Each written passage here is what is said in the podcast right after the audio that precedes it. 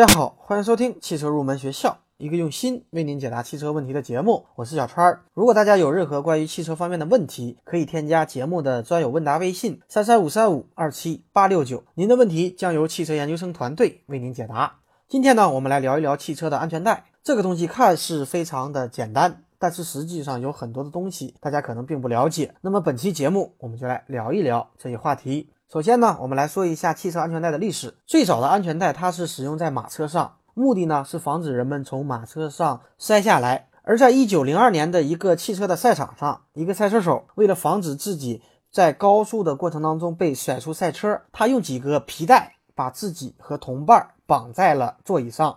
而在比赛的时候，他们的赛车发生了意外，而这几名赛车手却由于皮带的缘故死里逃生。这个呢可以说是安全带最早的一个雏形，然后发展到今天的三点式安全带。它最早呢是由沃尔沃的工程师尼尔斯·波林发明的。他在获得了专利的设计权以后，他立即无偿的将专利开放给所有的汽车厂使用。所以呢，三点式的安全带也在世界的各地迅速的发展开来。那么安全带看似简单，但是实际上安全带想要起作用，最理想的过程实际上是这样的。首先呢，它能够适当的预警，也就是说，在事故发生的第一时刻，它能够毫不犹豫的把人按在座椅上。然后呢，它可以适当的放松，也就是在最大的碰撞冲击力的峰值过去以后，或者人们已经受到了气囊的保护以后，它可以适当的放松安全带，避免因为拉力过大而使人们的肋骨受到损伤。这个呢，也就是大家经常听到的预警式安全带。下面呢，给大家介绍一下安全带的关键作用部件以及它们的原理。首先呢，我们来说一下汽车安全带的预警装置。通过它呢，在发生碰撞的一瞬间，通过预警，它可以将驾驶员牢牢地绑在座椅上。那么它是如何实现这个功能的呢？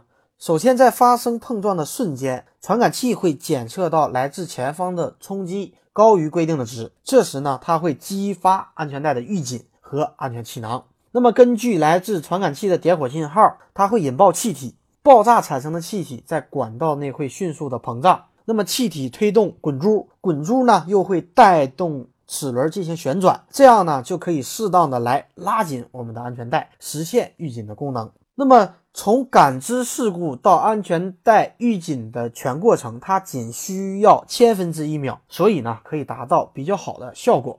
那么，在碰撞冲击力的峰值过去以后，安全带它是如何实现适当的放松的呢？实际上，它是靠安全带拉力限制器来完成的。那么，由于安全带预紧装置的作用，发生碰撞以后，安全带已经绷紧了，但是在缠绕着安全带的轴心里面，它是有一根钢制的扭转棒，在负荷达到。预定的情况以后，扭转棒就会开始扭曲，继而就不会再继续的预紧安全带，从而达到适当的放松安全带的作用，保证我们呢不会因为拉力过大而使我们的肋骨受伤。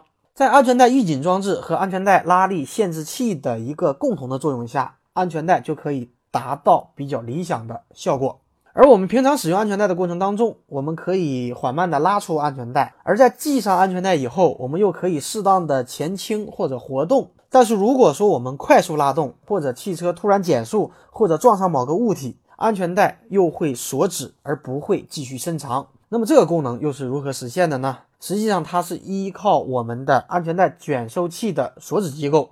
这种机构的核心部件是一个加重的摆锤儿，当汽车突然减速。或者汽车撞上物体，由于惯性，这个加重的摆锤会向前摆动，它会带动一个齿轮，将卷收器的齿轮卡住，进而呢实现锁止。而当我们猛地拉动安全带时，它也会锁止，这是因为在旋转轴上也安装了一个加重的摆锤。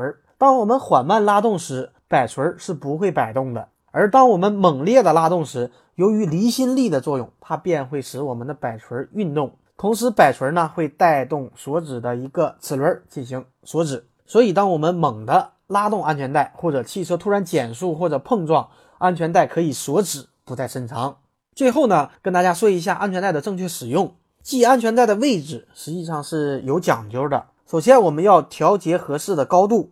那么，在汽车的 B 柱附近有一个安全带的高低调节机构。根据我们自己的身高来调节高低。那么一个原则就是让安全带斜跨过我们肩部的中央。如果过高的话，它会割伤我们的颈部；而如果过低的话，它又起不到很好的一个保护作用。另外呢，在我们的汽车座椅上会有压力传感器，根据座椅上的压力来判断该座椅上是否有人。这个呢，也是安全带报警的一个依据。有些人觉得安全带报警很烦，就购买安全带卡扣，这个呢是我们不推荐的。另外，有些人觉得安全带比较紧不舒服，他就会购买一个安全带的限位器，实际上这个也是会影响安全的，不建议大家这样做。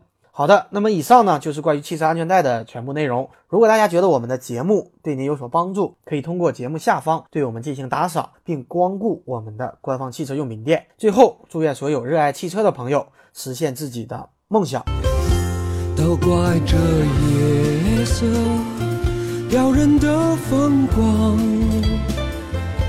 都怪这吉他弹得太凄凉。哦，我要唱着歌，默默把你想，我的姑娘，你在何方？眼看天亮。我要你在我身旁我要看着你梳妆